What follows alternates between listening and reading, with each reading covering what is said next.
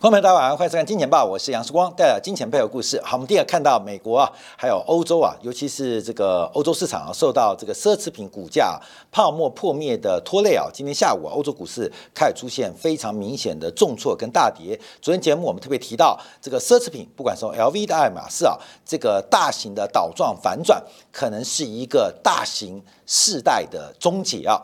那另外我们看到大陆股市在今天又再度破底啊，这个人民币的贬值，还有包包括了股市的重挫，那这是一个是头部的确认，一个是底部的失守。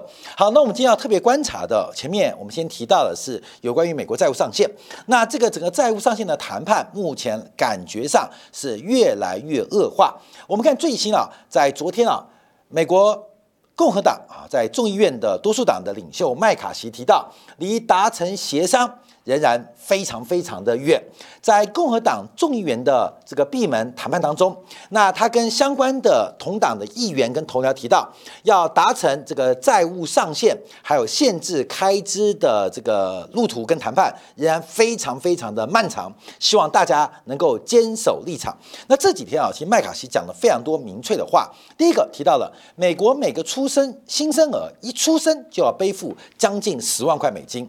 一出生就要背负十万块美金，请问谁来还？那当然，这个讲法是非常非常的具有选举的口气。那昨天再补了一句，我们不断啊，这个华盛顿呢不断向中国借钱，向中国借钱，借来的钱干嘛？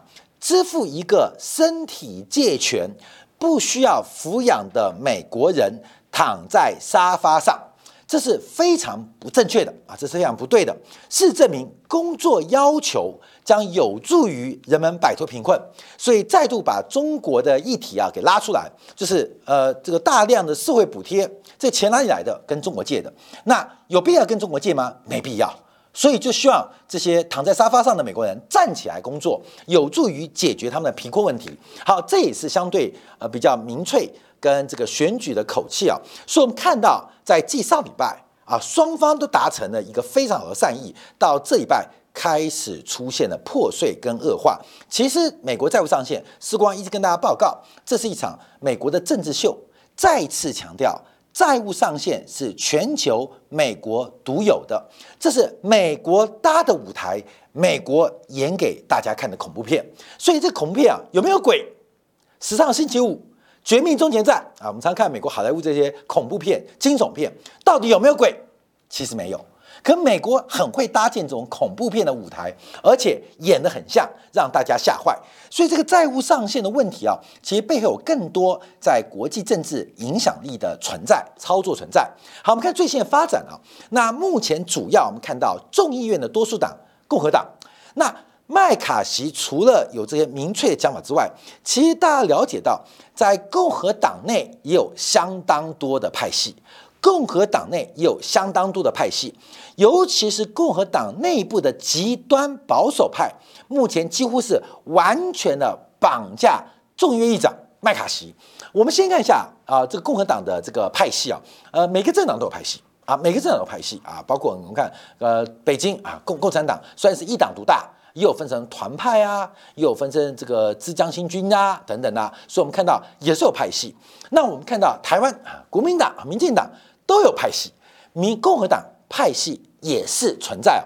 那基本上分成五大派系。那这五大派系，我们特别观察的就是有查党的。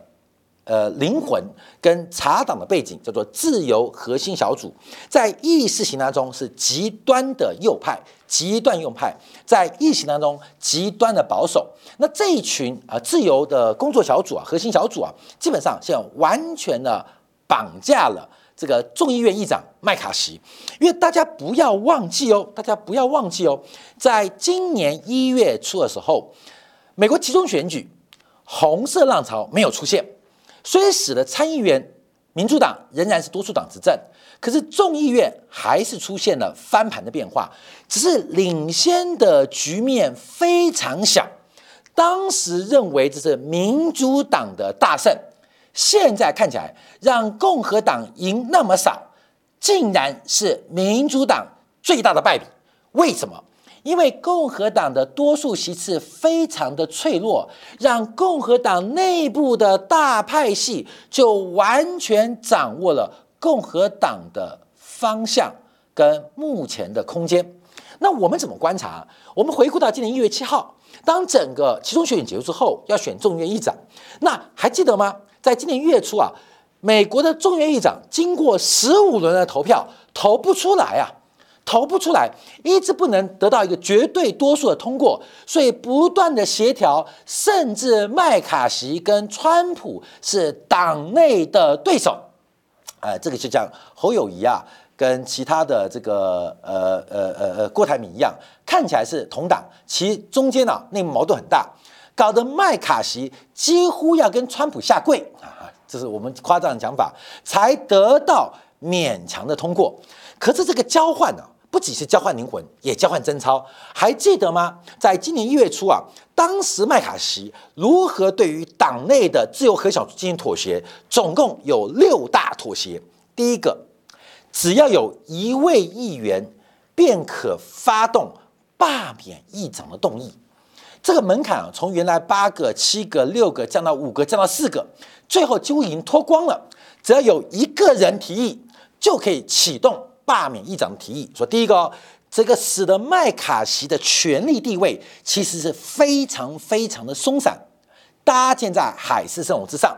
第二个，把立法的流程传统化，让极右翼的保守派进入了程序委员会。大家了解到，这个西方国家的立法，呃，这个小组啊，程序委员会是干嘛的？是排议程的，哪一个先审，哪一个后审。”到底小组审什么？优先顺序由程序委员会决定。当各个小组通过之后，才会受到大会表决嘛。所以程序委员会非常重要。到底要先审什么，后审什么？那现在我们看到，在众院当中，有大量极右翼的保守派进入了程序委员会，把持了法案的审议顺序。第四个，让很多重要职位进入了右翼保守派；第五个，优先处理极右派的提案；第六个，限制严格限制政府支出。在今年一月七号，麦卡锡使用这六大妥协，才勉强交换到共和党内部最大派系的支持。所以现在看起来啊，去年红色浪潮没有过。民主党认为是一场捡到的胜利，本来认为参众两院共和党都会过半哦，就现在发现啊，这场红色浪潮有声音，但没发生，反而给这个目前拜登政府产生极大的麻烦，因为面对多数的共和党麦卡锡，麦卡锡的背后他不是多数，所以他的讲话跟他的承诺的给予非常困难。非常非常困难。好，这个问题啊，我们就要带到重点了。债务上限跟美国二零二四年预算绝对高度捆绑，绝对高度捆绑。好，我们现在回来看一下，到底这极右翼掌握了哪些的权利啊？包括了我们看众议院的呃这个党鞭啊，党团主席啊，是这个史蒂芬尼克，是川普的铁粉。国土安全委员会主席马克格林也是自由和小组，金融服务委员会跟金融机构货币小组的主席在安迪巴尔也是啊，所以我们看到从国家安全、国土安全到金融委员会，基本上都在自由和小上面，包括了外交委员会主席啊，这是中国工作小组原主席啊，也在自由黑小组。军事心理健康共小组联合主席啊，呃，就是之前骂佩洛西的这个不够反华的，也是自由黑小组。另外，包括军事委员会主席，包括监督委员会主席，全部都是自由黑小组。所以，虽然共和党多数，可党内所有重要位置，从军事、外交、金融、财政，全部包括国土安全，全部在自由黑小身上。所以，麦卡锡他能够给。拜登承诺吗？给不出来。就算他想谈，也没办法，必须得到党内少数派的一个绑架。就我们提到了自由核心小组的绑架，而这个绑架就非常非常的微妙，这会使得这一次债务上限跟二零二四年的预算安排会形成非常困难的局面。共和党多数，但多的不够。共和党内部的派系又出现一个分裂的格局。分裂格局，这使这个谈判非常困难。我们看最近有个消息啊，就是这个呃，Make 呃，American Great Again 啊，这个嗯，Mega 啊，Mega。那现在我们看到要昨天把佛里佛里达州长啊，这个德桑蒂斯啊给提名出来。虽然他得到提名的机会不大，可是目前美国共和党内部从金主到政治的派系开始往极右端的发展。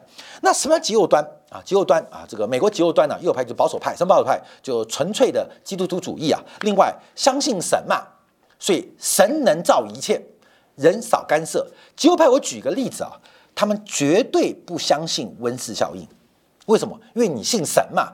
这个万物都是神创造的，人怎么可能改变温室的变化嘛？温室效应的变化，地球软化嘛？所以这种极右派啊，以气候议题，他们就从头到尾不相信什么二氧化碳排放过多会引发地球灾难，不会，这些都是神给我们人类的这个惩罚或是枝芽的修剪啊。这极右派，另外这右派，他们属于重商主义，认为物竞天择，社会的阶级存在更需要。用贫困来驱动工人或驱动美国人努力工作，因为贫困就是对懒惰的一种惩罚，这就是保守派、极右派的核心理念。所以还有补贴吗？没有补贴。还有补助吗？没有补助。还有救济吗？没有救济。这些是现在共和党掌握最大权力跟声量的主要的。政治思想，所以我们要特别观察哦，好，特别观察。好，那我们看一下，因为这一次啊，从整个美国债务存量问题可以看得到，很明显，要通过债务上限或新二零二四年的预算案，难度是非常非常的高，非常非常高。因为过去几次谈判啊。除了共和党掌握众议院啊，就是变成这个呃朝小野大，呃给这个奥巴马在二零一一年带来非常大的一个自走啊。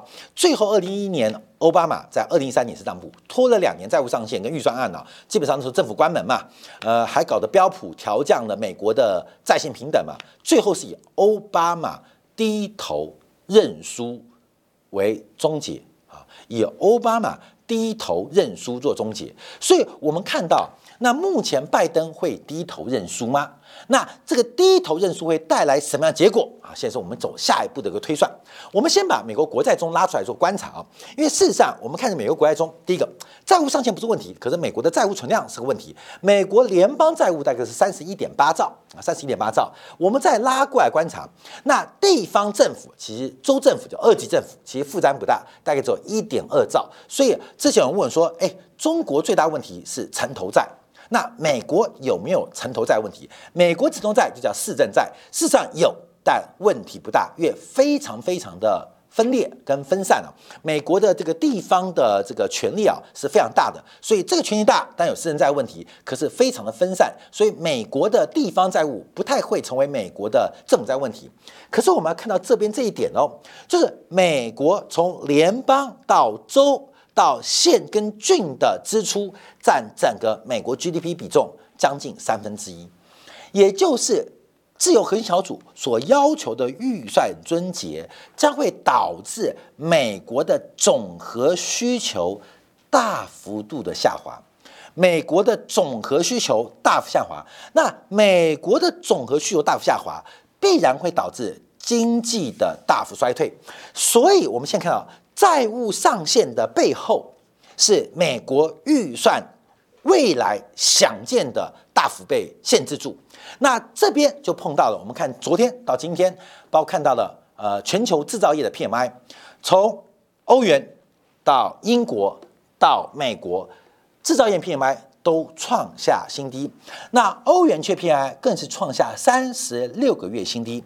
那三六个新低有多低？其实非常低哦，因为前低是新冠疫情的社区隔离。假如把新冠疫情的社区隔离给扣掉，目前欧元区的制造业采购经理指数已经来到了欧债风暴的水平，所以全球商品交换跟制造业萧条已经已经啊发生了啊，已经发生了。这使得股市为什么金融市场的泡沫啊，这个泡沫一触。就泡一触就破的发展。好，那我们就要观察啊，因为在昨天呢，刚刚英国央行公布的最新物价指数啊，在昨天呢，英国央行啊，针对这个货币政策啊，出席英国国会财政特别委员会的这个质询啊啊，包括我们看到了首席的经济学家，包括两委员，还有英国央行行长贝利，他讲了什么？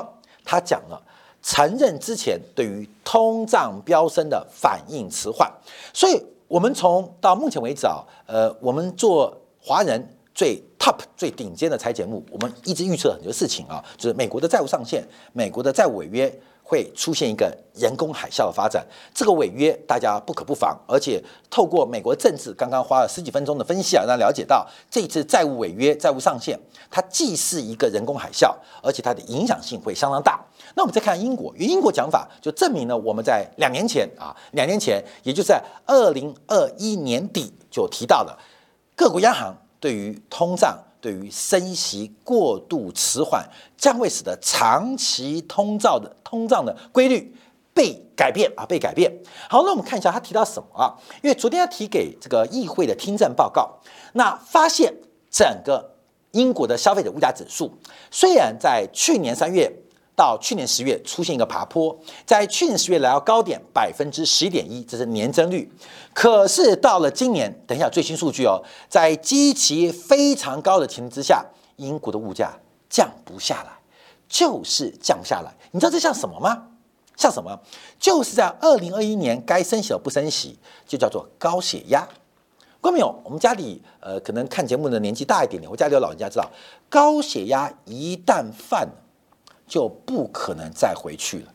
高血压一旦犯了，你就要长期服用降血压的药，是不可能被解决喽。所以说，我们说预防高血压或预防糖尿病，因为糖尿病犯了，你就长期要控制你的糖分摄取，甚至呃施打胰岛素。所以，欧洲的经济乃至于英国经济，甚至到美国经济，这种长期的债务的存量，配合错误的货币政策。导致高血压跟糖尿病。那我们需要了解什么？长期的高利率环境，它会不断的伴随我们非常久的时间，非常久的时间，非常久的时间。好，那为什么发生呢？除了债务存之外，还记得吗？二零二一年发生什么事情？因为鲍威尔要争取连任，又是西方政治体制惹的祸嘛。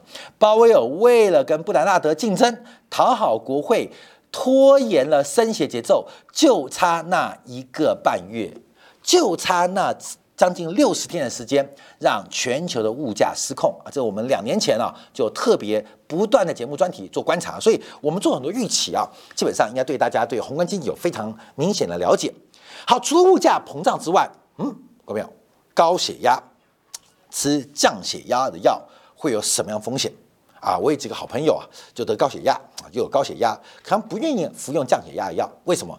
因为对于男人来讲，听说吃降血压的药会阳痿，会阳痿，好，各位朋友会阳痿哦。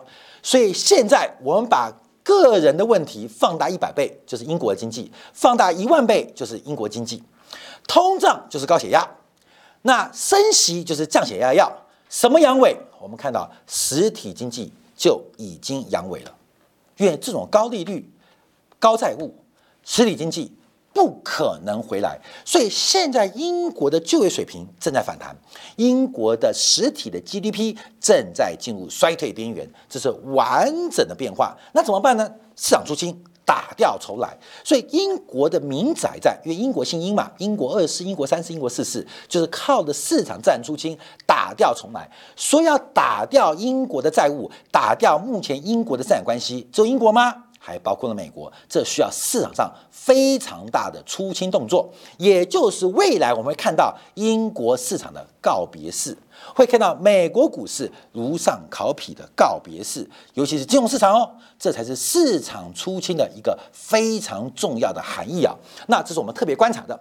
好，我们看一下，那英国呃这个央行给国会报告分出了四大供应链的冲击。第一个，全球商品价格的大幅上涨啊，基本上就使得通胀直接走高。第二个是俄乌冲突，第三个是英国劳动力供应。忽然大幅低于预期。第四个是食品价格急剧上涨，这每一点都跟政治有关系。全球贸易商品价格大幅上涨，为什么嘛？中美的脱钩不断的扩散，全球的供应链正在重组。那这俄乌战争，我们看到过去英国跟俄罗斯长期在外交是合作关系，用来干嘛？钳制德国跟法国的长大。所以这是普丁啊，他既被东方给骗了，也被西方给卖了。所以普丁啊，其实在外交当中啊，呃，不是他的错，而是他的预期。他的尝试性预期碰到了非理性的判断。好，第三个我们看到，这就是我们讲的财富效应啊。明天我们会做专题做观察啊。第四个，食品价格急剧上涨，那就是英国脱欧嘛。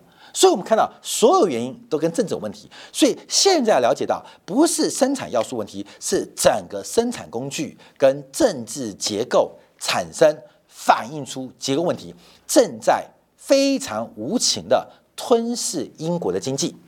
好，那我们再看一下，因为啊，这个呃贝利啊非常的反复。这张图啊，我们大概已经是第三次来讲啊，看到没有？呃，有红色的是鹰派，呃，蓝色的呃是鸽派。我们看到这是英国央行长哦，英国央行长啊，英国什么？伦敦是全球最大的外汇交易中心，英国的这个原物料市场、商品市场是全球第二、第三大的市场。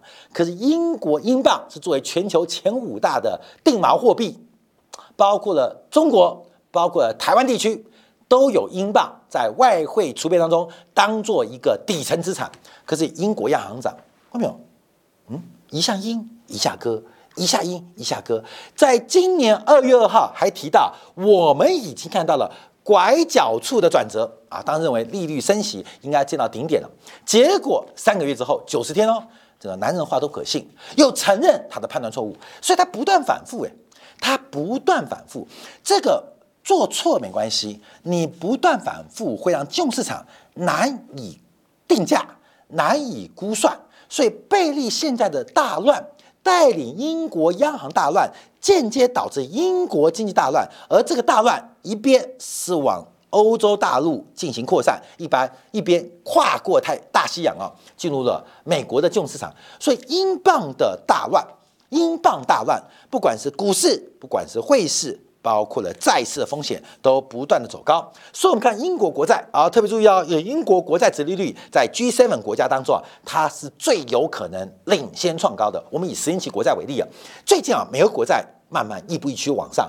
可是啊，我们以为是英国碰到债务上限问题哦，这个月从殖率曲线、殖利率的走势观察，英国的国债大跌。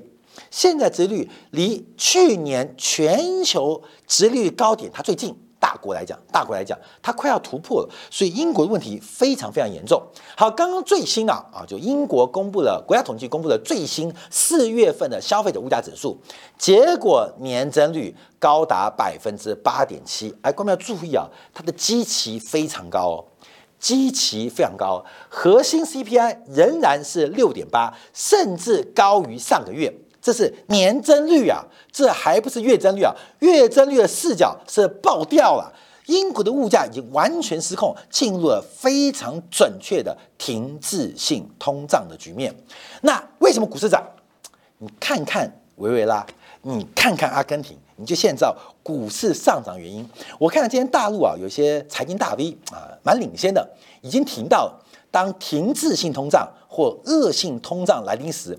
股市的投资价值啊，呃，过去几年啊，我们看全球股市涨幅最大的，第一名是委内瑞拉，第二名是阿根廷。为什么？因为滞胀嘛，所以股市相对于货币的贬值，购买力下跌，它会走高嘛，这是个购买力评价过程。所以原来股市上涨是因为停滞性的通胀已经发生了。好，最后我们观察哈，纽西兰央行在今天宣布。再加息一码，来到了百分之五点五。那纽西兰央行的百分之五点五会不会是终点？现在也是模棱两可。因为纽西兰作为澳洲央行的领先指标，澳洲央行又作为五眼联盟的领先指标，所以到底纽西兰央行的加息到顶了没？我们昨天节目特别提到一个重点：假如加息到底，那。最厉害的就是直率曲线的倒挂即将终结，而直利率倒挂的扩散到收敛，就是全球金融市场戴维斯双极的启动时刻。分享给所有的金钱豹的观众朋友。好，感谢大家收看，明天同一时间晚上八点，时光的好朋友们，我们再会。